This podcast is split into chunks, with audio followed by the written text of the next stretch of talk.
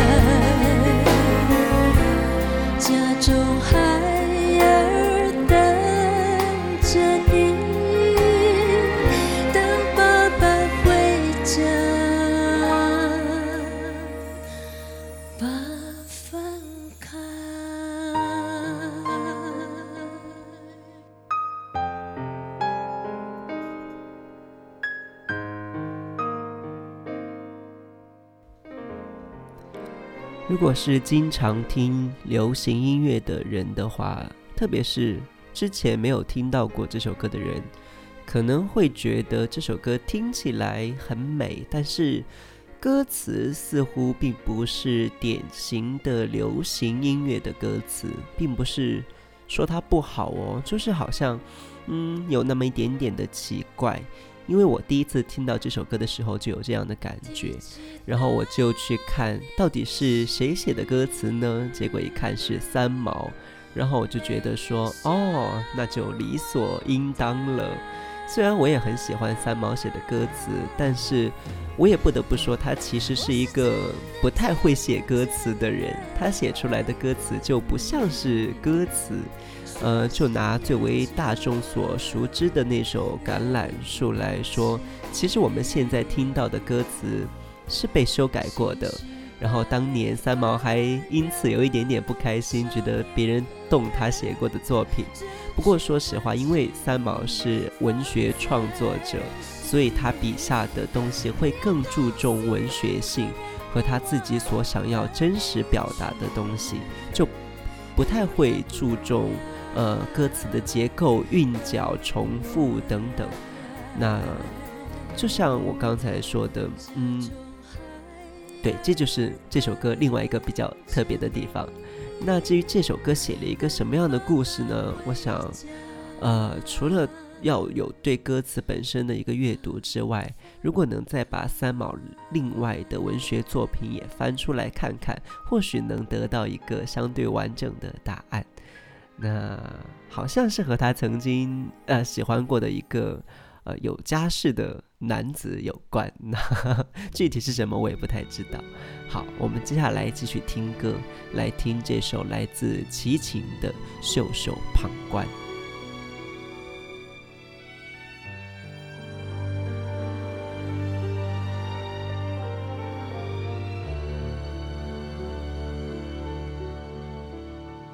寂寞让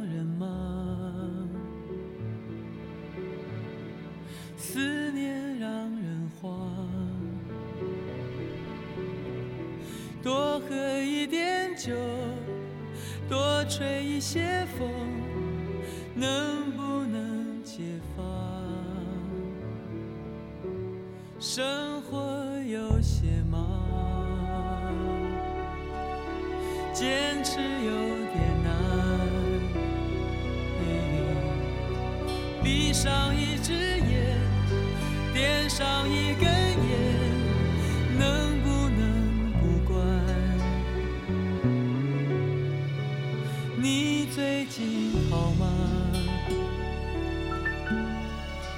身体可无恙多想不去想夜夜偏又想真叫人为难。你的脸庞闭上眼睛就在我面前转呀转。我拿什么把你遗忘除非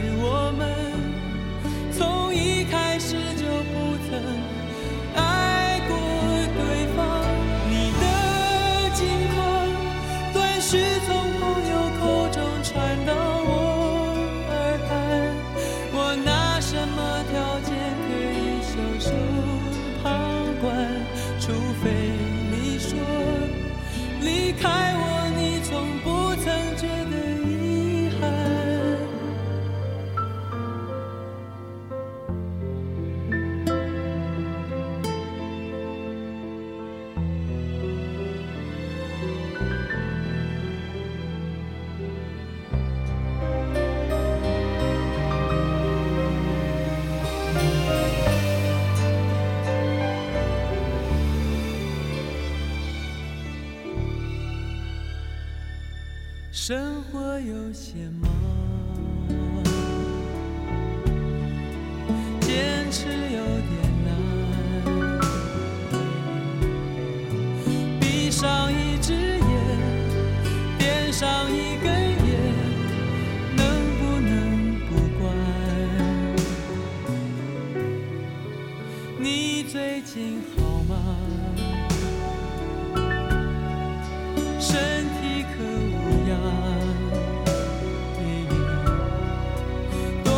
不去想，夜夜偏又想，真叫人为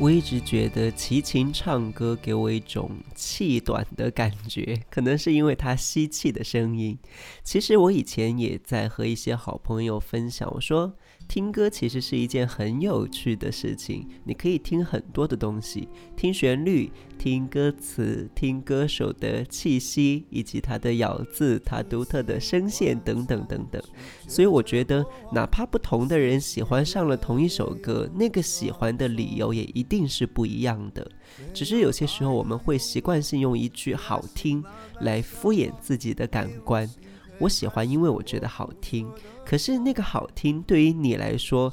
究竟是什么？我想，如果我们每次都能试着去问问自己，你将会发现，原来听歌是那么的有趣。那之前三首歌会稍微有点年代感，接下来呢，我想再把大家的耳朵拉回来，听一点新鲜的东西。我觉得其实听过去和听现在同样是重要的，倒不是说要去研究一个流行音乐的发展史，而是不同时期的音乐样貌是不一样的。如果想要成为一个好耳朵，那就一定要去尽可能的多听、多了解。这段情缘本早就该散场，无悔时光会磨平创伤，离开了也许才知道相遇前最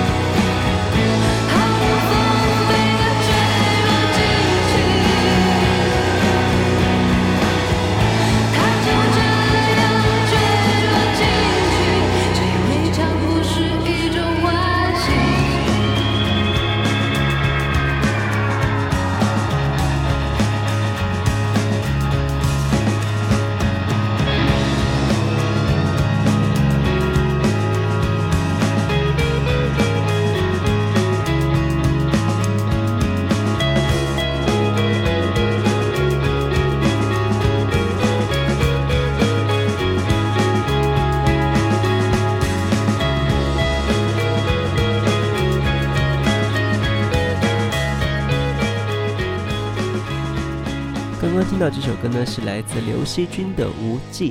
我觉得刘惜君对于音乐的品味开始变得越来越好了。不对，其实有可能人家本来就很好，然后近几年也恰好遇到了比较契合的音乐人，所以做出来的音乐就听起来非常的棒。那今天还剩下最后一首歌，来自我一直很喜欢的一位歌手陈珊妮。这首歌是他和呃许正泰合作的，叫做《你要去哪里》。有非常多对于当今社会和当下生活的反思，我觉得它值得被更多的人听到，所以我把它放到了这一期的节目当中。嗯，这里是 Vash 音乐信箱，我是 Vash，我们就下周再见吧，拜拜。